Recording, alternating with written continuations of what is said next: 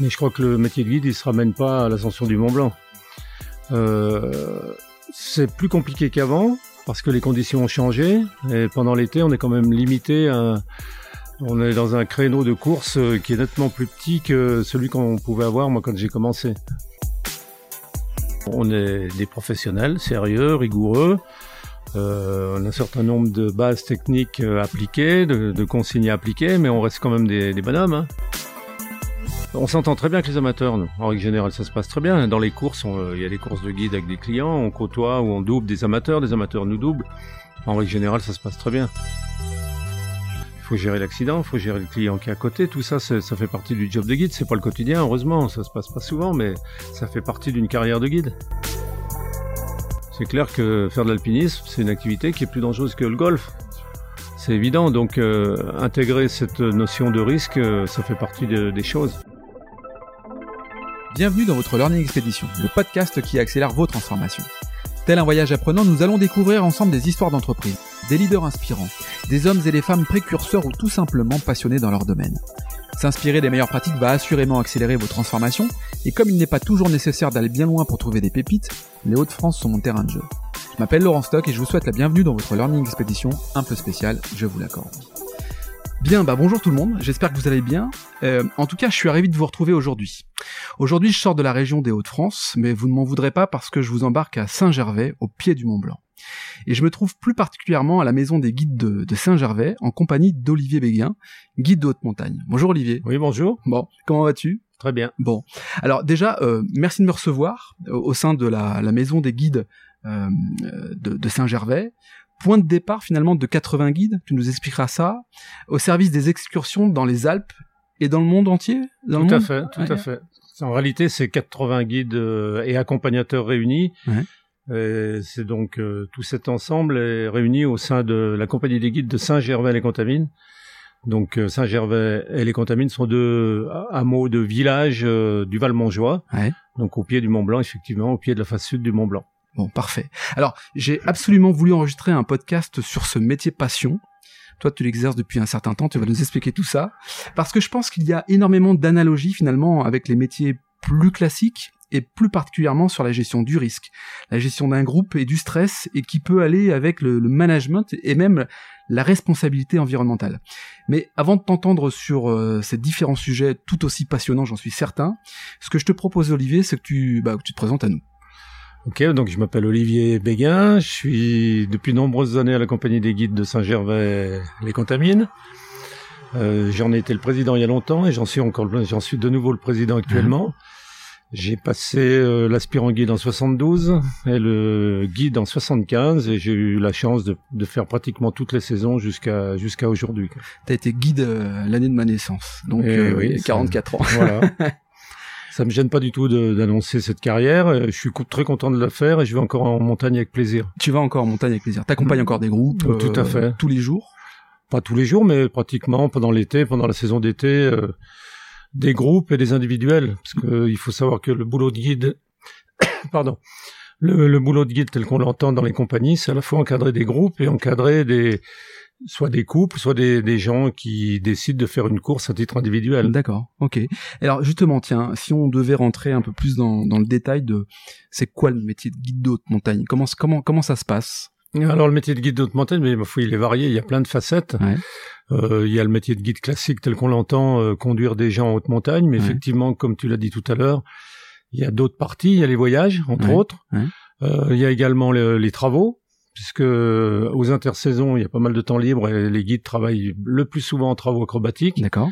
soit sur le massif du Mont Blanc, soit sur d'autres euh, d'autres activités. Quand tu parles de travaux, euh, là j'ai vu dernièrement qu'on mettait une bâche blanche euh, sur euh, une partie de la montagne. C'est ce c'est ce genre de travaux là ou, Non, c'est plutôt généralement des travaux de sécurisation, de falaises ouais. ou de routes ou de voies ferrées ou des choses comme ça. Et également des travaux dans les refuges, parce que les seules périodes où on peut travailler dans les refuges, euh, faire du bruit, faire de la maçonnerie, faire Ouais. de la menuiserie, c'est à l'intersaison, c'est Ouais. donc à l'automne ou au printemps. Donc, euh, ce qui est intéressant de, de voir, c'est quand même que les- la majorité des guides sont des plus réactifs. Ouais. Donc, ils ont deux ou trois boulots D'accord. Et ça leur permet de, bah, de travailler plus longtemps sur, sur l'année. parce que ces activités, l'activité de guide, elle est quand même tributaire de la météo, elle est tributaire des conditions, elle est tributaire d'un certain nombre de choses, du contexte économique entre autres. Donc euh, une seule activité ne suffit pas. Donc là, je suppose que euh, avec le confinement, bah, on oublie euh, l'accompagnement évidemment des, des, gens sur les montagnes. Peut-être les travaux ont été pris en, pris en compte pendant cette période-là? Non, pas du tout. pendant le pendant le bon pendant le confinement, effectivement, il y a eu deux mois où on est resté à la maison pratiquement. On a pu malgré tout, avec l'accord de, des autorités compétentes, on a pu nettoyer des falaises mmh. en petits groupes donc euh, ce nettoyage, il était nécessaire et il contribue à, à ce qu'on ait un outil de travail l'été qui soit de qualité. Mmh. Donc on a nettoyé des falaises au Fayel, euh, donc près du parc thermal, on a nettoyé au Contamine et tout ça pendant le confinement par petits groupes. Euh, avec une gestion euh, de la sécurité, de, la sécurité sanitaire qui était qui était assez assez précise. Alors toi, en tant que, que guide de haute montagne, c'est quoi ton statut? T'es euh, es indépendant? T'es en salarié? Alors le, guide de haute montagne, il peut avoir plusieurs statuts. Il peut être indépendant, c'est le mhm. cas de, des guides qui travaillent ici au sein des compagnies.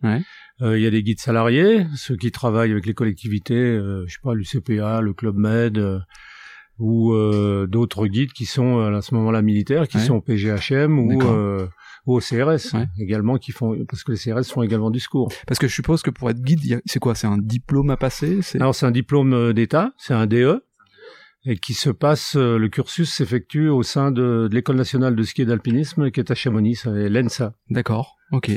Et donc c'est à Chamonix que ce diplôme se, enfin, se, se exactement, passe, quoi. exactement. Et donc toi, ça fait 44 ans que tu as ce diplôme-là. Bah ça fait un petit moment. Ouais. Et alors du, du, coup, quand on est euh, guide de haute montagne, je, je suppose que c'est 156 ans d'histoire, hein, la compagnie des, de, de Saint-Gervais.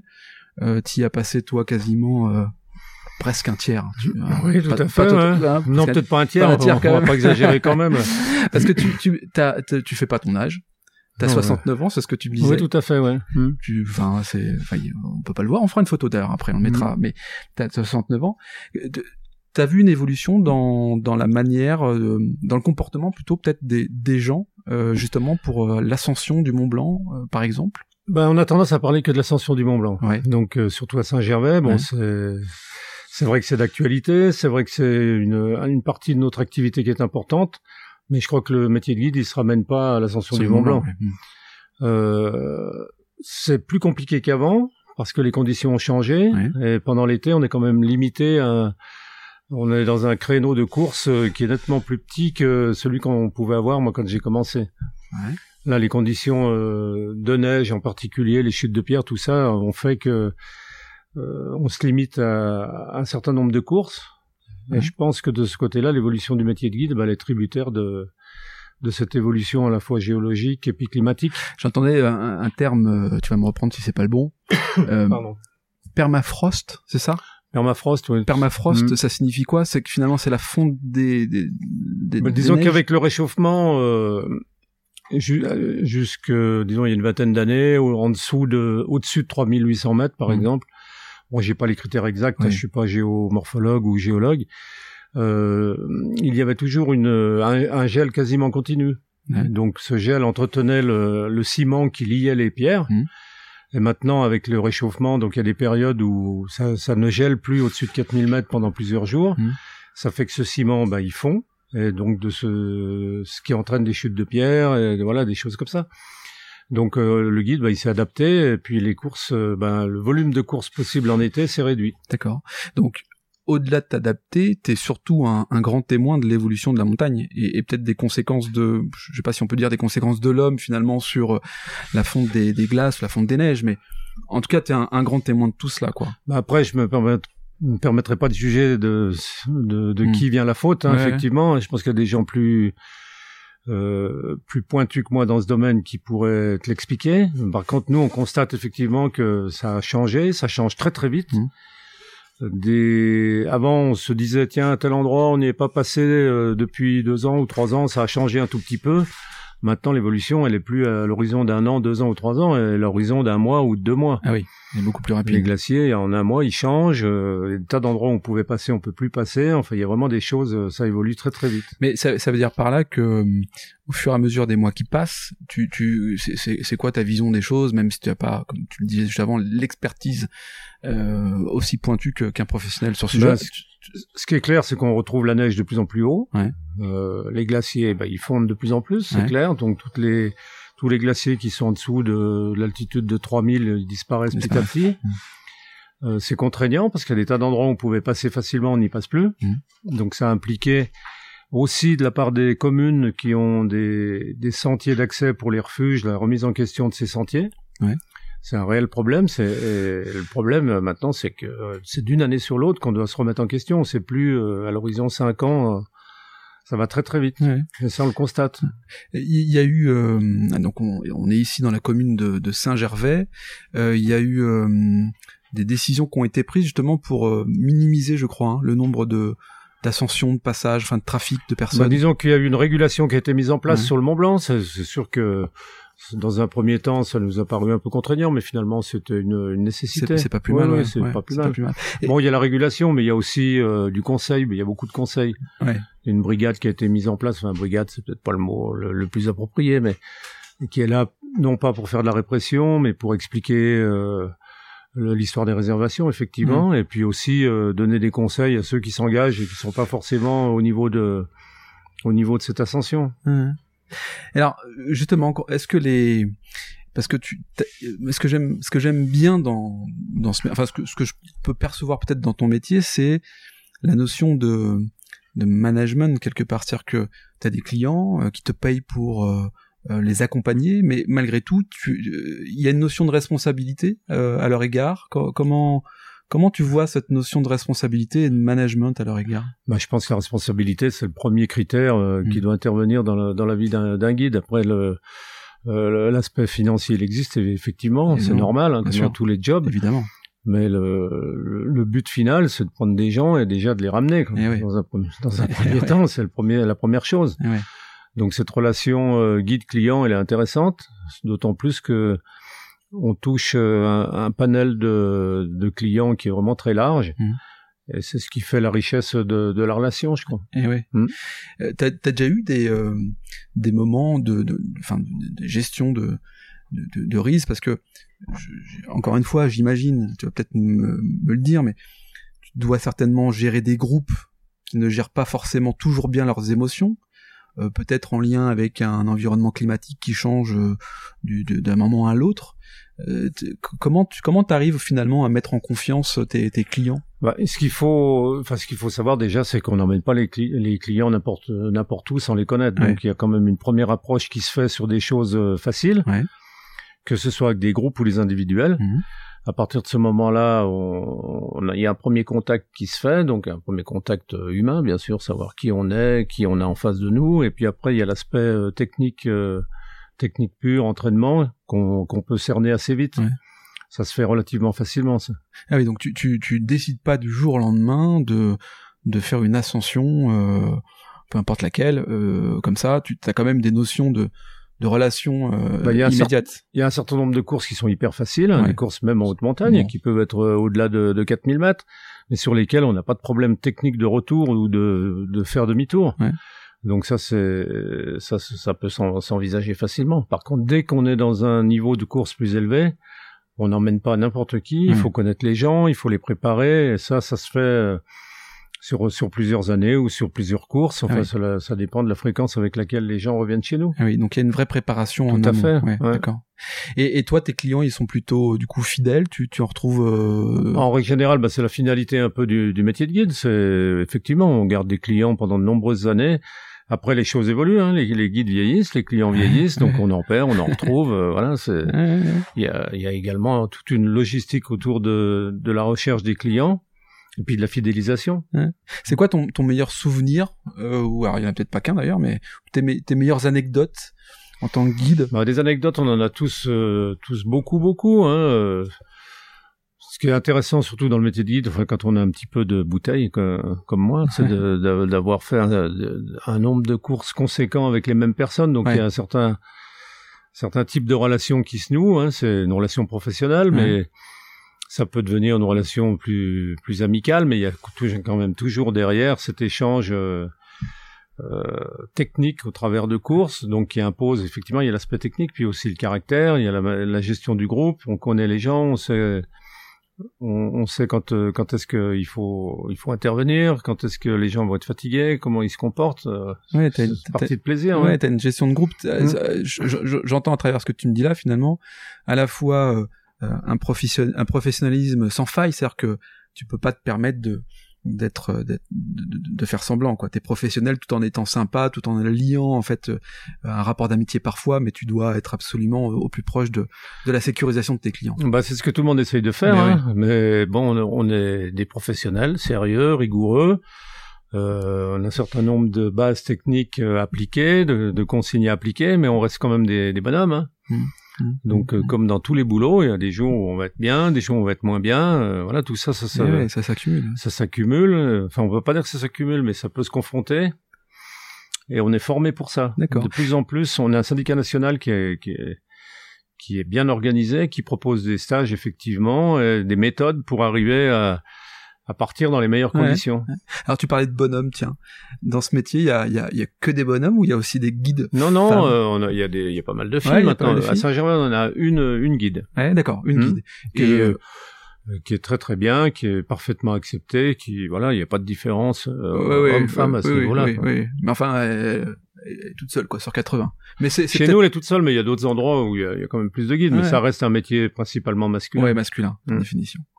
Euh, est-ce que le, on entend souvent, on voit, on entend souvent le, est-ce que le touriste en basket qui saute gravir euh, une montagne, ça, existe encore ça? Oh euh, Bon, il y a des schémas, hein, il y a des schémas qui sont aussi bien entretenus par par, par les médias, par les politiques, c'est clair. Hein. Mais je pense que depuis que que l'alpinisme existe, il y a toujours eu des gens qui ont pris des, des risques parce que incompétents techniquement euh, ou des jeunes qui ont pris des risques. Voilà. Après, euh, faut peut-être euh, remettre les pendules à l'heure. C'est un gamin de 20 ans, il se lance, il se lance dans une course au-dessus de ses moyens. Est-ce qu'on doit dire que c'est un inconscient? Est-ce que c'est un imbécile? Est-ce que ou est-ce que c'est un jeune qui avait envie de faire quelque chose de bien? Ouais, ouais, Donc tout ça, il faut faut en tenir compte. faut en tenir compte.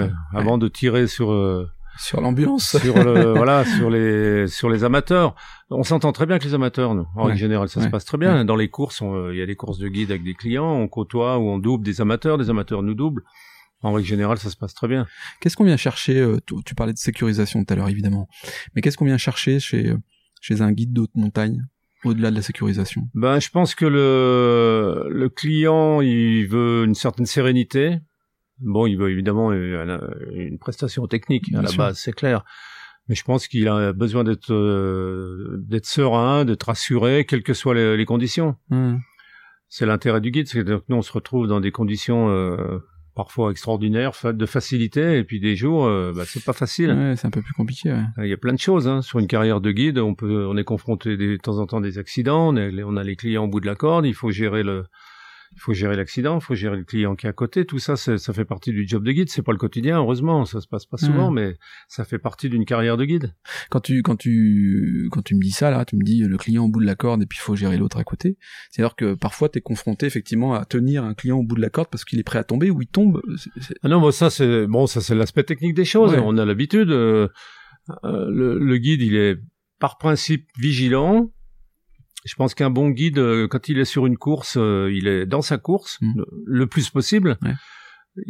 C'est un homme aussi, hein, donc c'est sûr qu'il y a des jours où on est moins, on est moins en forme mm. que, mais le l'essentiel c'est de rester concentré.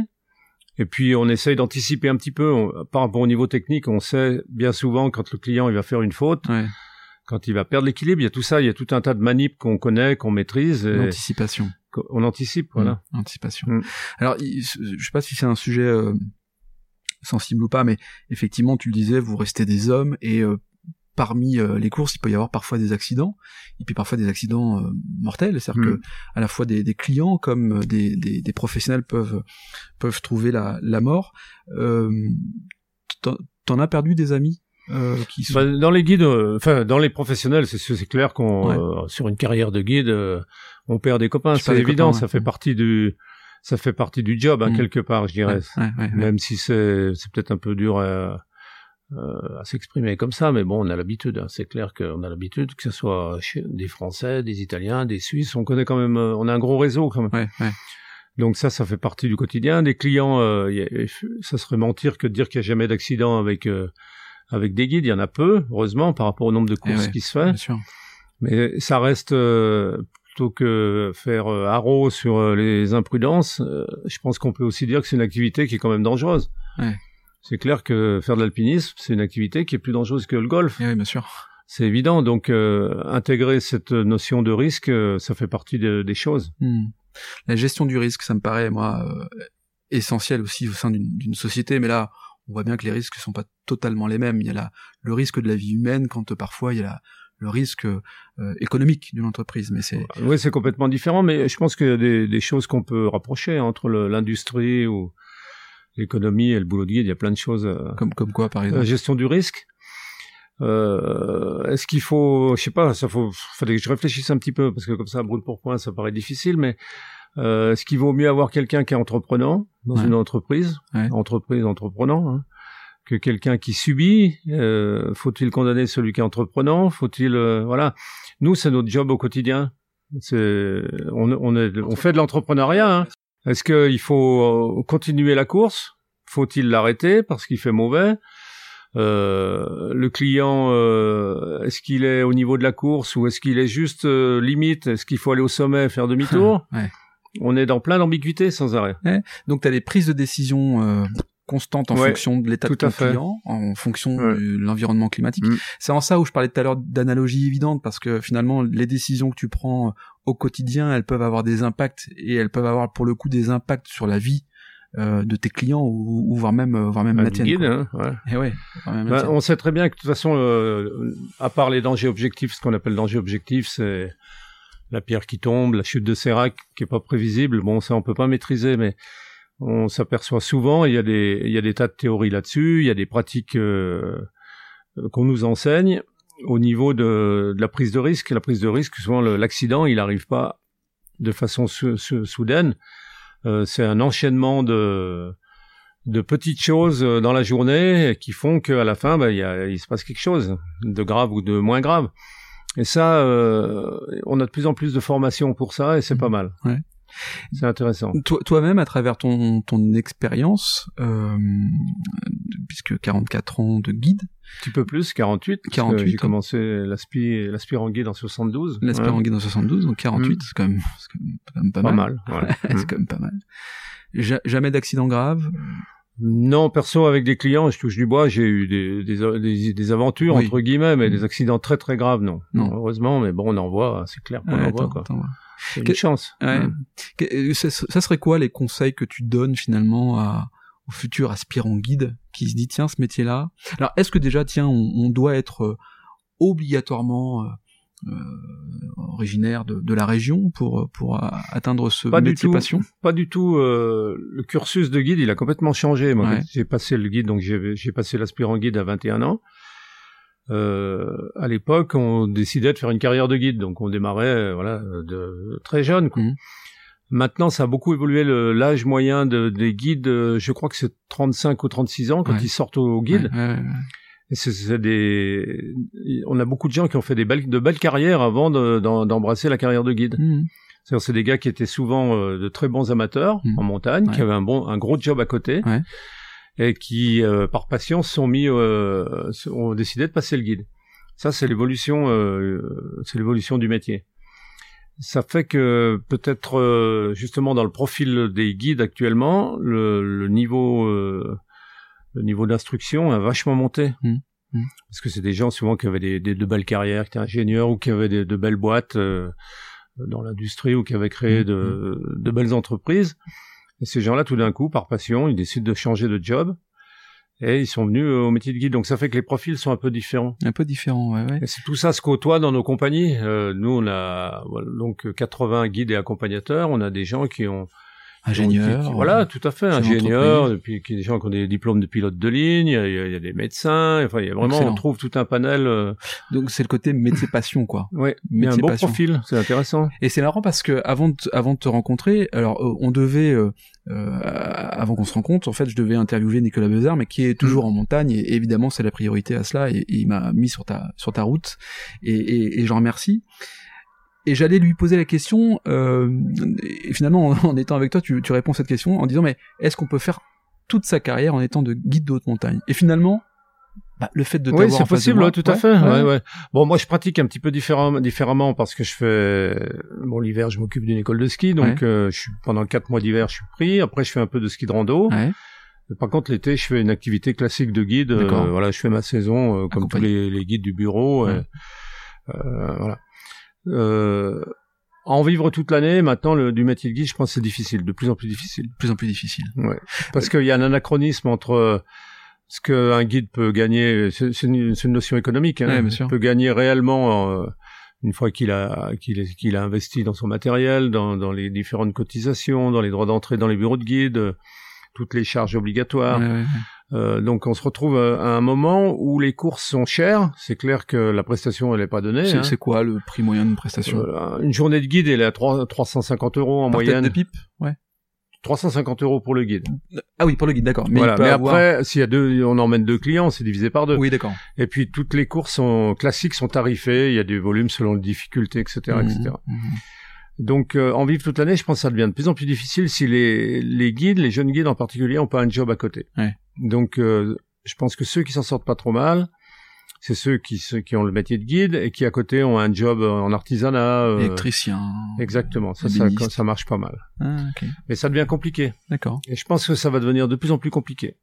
Parce que du coup, euh, demain, mo- moins de guides, moins de quoi? Moins de moins d'ascension, plus, de danger. Je pense que c'est c'est une activité qui est fatigante, qui est qui est contraignante, euh, souvent euh, au-delà de 50 ans euh, entre les, les accidents de ski, de machin, de Ouais, trucs, ouais. euh, la fatigue, l'usure, ça devient difficile de, de continuer. Euh, tout ça mis bout à bout, euh, ça c'est plus difficile qu'avant. Ouais, c'est plus difficile Voilà, qu'avant. c'est Plus difficile qu'avant. Si t'avais deux conseils, tiens, à donner à futurs aspirants. Ben, je pense que c'est un peu politique mon conseil, mais autant euh, il y a 20 ans quand euh, je voyais des jeunes, je pouvais leur dire allez soyez indépendants toute l'année, c'est Ouais. euh, c'est super, Mhm. il y a de l'autonomie, euh, faites ce que vous voulez. Je dirais maintenant trouvez-vous un job Ah ouais? Salarié Ah ouais? Et faites le guide pendant vos périodes de repos ou voilà. D'accord, histoire de, de Ouais. maintenir en fait un, un équilibre. Parler de Nicolas, financier. bon euh, il voilà, il a un autre boulot à côté Ouais, tout à fait. Voilà, il a, il a une sécurité à l'année. Ouais, ouais. Je peux très bien comprendre hein, quand les gars ont une famille, des gamins et tout, il faut voilà, il faut que ça marche. Il faut que ça tourne, quoi. un été où il fait mauvais pendant un mois et demi, euh, le guide il est sur le banc et puis il n'y a pas de boulot. Bah, ce qui a été un peu le cas finalement pendant le confinement, je suppose que. Pendant le confinement, oui, ça a grillé euh, une partie de la saison de ski de Eh rando. oui, eh en oui. plus, il y a eu des conditions exceptionnelles qu'on n'avait jamais eues, mais enfin, c'est- ça c'est voilà, c'est le hasard des choses. Ouais. Et pour le moment, par contre, nous ça n'a pas impacté la saison d'été là, pas trop. Bon, tant mieux. Tant Ouais, mieux. c'est bien. On arrive bientôt au terme de, de ce podcast. Euh, si, euh, toujours une question à la fin que j'aime bien. Euh, si si, si t'avais une minute, Olivier, pour dire à- euh, au gamin que t'étais, Mm. euh, quand t'avais peut-être 20 ans, qu'est-ce que qu'est-ce que tu lui dirais là? Qu'est-ce qu'est-ce que Bah, je regrette pas le, la carrière que j'ai faite. Moi, j'ai, moi, je pense que j'ai eu beaucoup de chance parce que euh, donc 44 saisons de guide et j'ai toujours eu comme euh, état d'esprit de faire euh, un maximum de courses que je connaissais pas. Ouais. Donc j'arrive encore maintenant, même maintenant euh, dans cette saison d'été, à faire quelques courses que où j'ai jamais été. Ouais.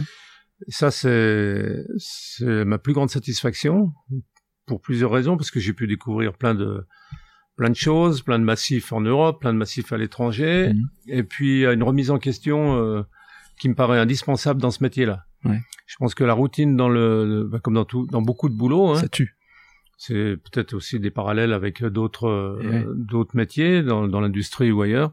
Je pense que si on se remet pas perpétuellement en question, soit au niveau de, de, de la formation, euh, on est perdu. et on perd la technicité, on n'a plus le on, va pas avoir l'ardeur pour aller ou le- on va pas oser aller dans une course qu'on connaît pas Ouais. parce que ben on a pris des habitudes. le- Je pense que la routine elle, elle tue quelque part. Mais bon, il y a aussi les aléas économiques euh, dans les bureaux de guide, c'est ce que je te disais tout à l'heure. hein, Mhm. euh, le panel de courses qui est proposé maintenant dans les bureaux de guide Se réduit. se réduit à cause des conditions euh, climatiques. ouais.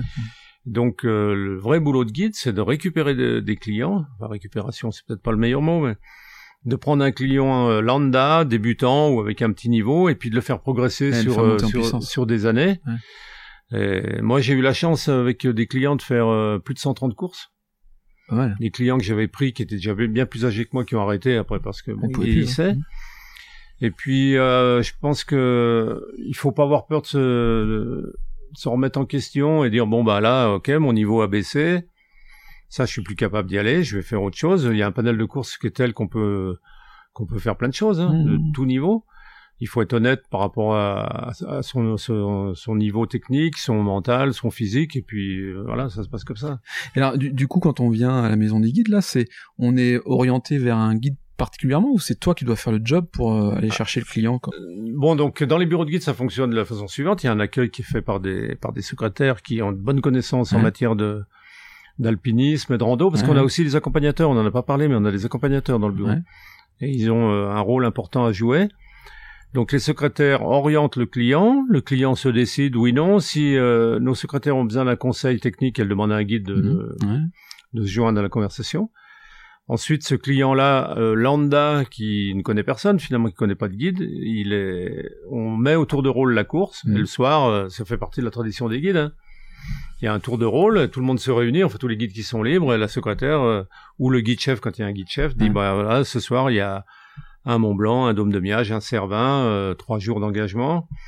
Et euh, au niveau du tour de rôle, les guides qui sont là disent ok, je prends, moi je prends pas, machin. Voilà, ça, ça se passe comme ça. On aurait dû commencer par là finalement pour expliquer. Par le tour de rôle, ouais, ouais. Le tour de rôle, c'est un moment important. Hein. Et alors le tour de rôle parce que euh, le, le tour de rôle, c'est tous les guides sont là, Tous les guides disponibles, Disponibles, sont là. Il y en a un tous les soirs. voilà. Et, Mhm. et du coup, c'est euh, voilà ce qui peut se passer dans les prochaines semaines, les prochains jours. Exactement. Qui euh, est capable de prendre cette Bah, on a une liste. euh, là, on est devant le tableau. Hein. Voilà. Ouais. On voit très bien ce que. Ah bah oui, tour a. de rôle. Ouais, faut l'imaginer. tour de rôle. On sait qu'au 20, il y a un Mont Blanc euh, en deux, Deux jours. jours. Le 21, on a un Dôme des des, glaciers. glaciers, plus Mont Blanc. On a une liste des guides. C'est un tour de rôle tout bête qui ne tient compte euh, ni de, de l'âge ni de rien. C'est un tour de rôle qui est établi pour la saison. D'accord.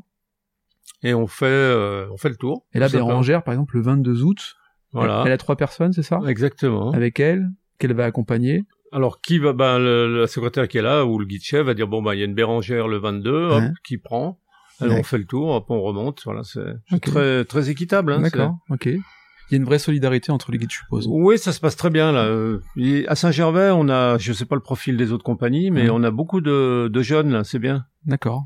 Non ça se passe plutôt bien on a une bonne ambiance euh. C'est c'est quoi Ça fait 10 minutes que je dis, on arrive bientôt au terme de ce podcast, Ouais. hein, tu l'as remarqué. Mais finalement, il y a plein de questions qui me viennent en, en t'écoutant. C'est quoi les valeurs Je sais pas si on peut, oui, on peut dire. euh, C'est quoi les valeurs finalement des, des guides? Est-ce qu'il y a des, des valeurs qui sont euh, chevillées au corps et- Bah, je crois que dans, comme dans tous les hum, tous les regroupements d'indépendants, indépendant veut dire indépendant. Hein.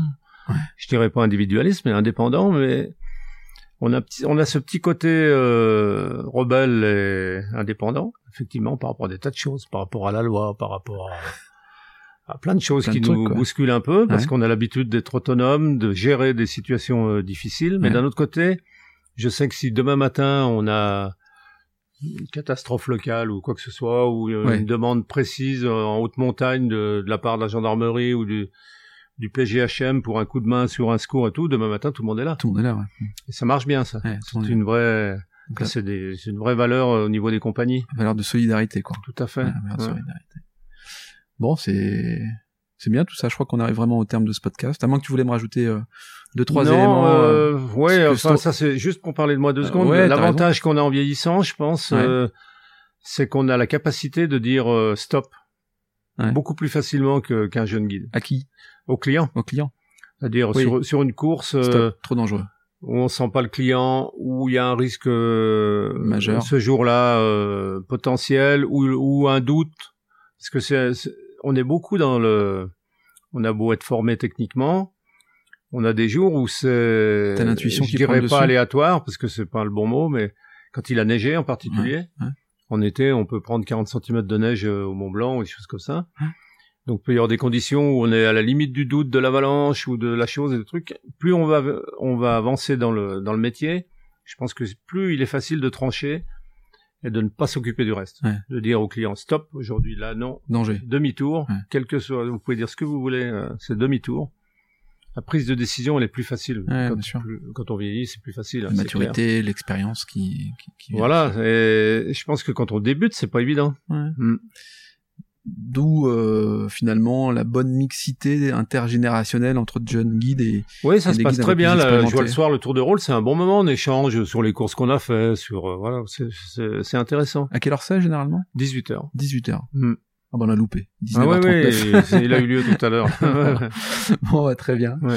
Bon bah écoute, merci Olivier, merci. bah, beaucoup. merci, euh, voilà, au plaisir. Ouais, Euh, c'était très sympa de, de partager ces instants avec toi. C'est un métier que je connais, je connais pas, Hmm. pas vraiment, mais qui est toujours aussi euh, passionnant quand on voit finalement ces. Ah bah c'est clair. Ouais. Et puis sur euh, bon, on a des, euh, sur une carrière de guide, on a bon, il y a des il y a des moments, c'est sûr, c'est un peu, on voit pas que des choses très drôles, mais Ouais. y a au niveau des anecdotes et tout, il y a des rencontres sympas. Et puis surtout, on côtoie tous les milieux. Tu me donnes envie d'en savoir une là, une anecdote qui, truc marrant quoi, un truc qui- Une anecdote marrante. Qu'est-ce que je peux dire Oh, j'en ai, j'en ai plein. euh, bon. Mais celle-là, on les garde pour nous. C'est le soir hors refuge. Ah, c'est à 18h, entre mince, guides. refuge, j'avais entre ouais, guides. ouais, entre guides. ouais, ouais. Bon, ok. Je, je crois que je crois que je, la- je, la- je la saurais pas. On du peut coup. pas tout Euh, on dévoiler. peut pas tout dévoiler. Bon, Ouais. gardons un peu de secret quand même pour nous. C'est c'est aussi Ouais. le c'est aussi le charme de, des guides de haute montagne. Merci à toi Olivier. Bah, merci à Et toi et puis, puis, au plaisir. Au plaisir. À très Mm. bientôt. Quant à nous, on se retrouve euh, dans 15 jours, les amis, euh, pour un, un prochain épisode, un épisode de rentrée. D'ici là, passez de, de bonnes vacances. Euh, et je vous dis à très bientôt. Je vous embrasse.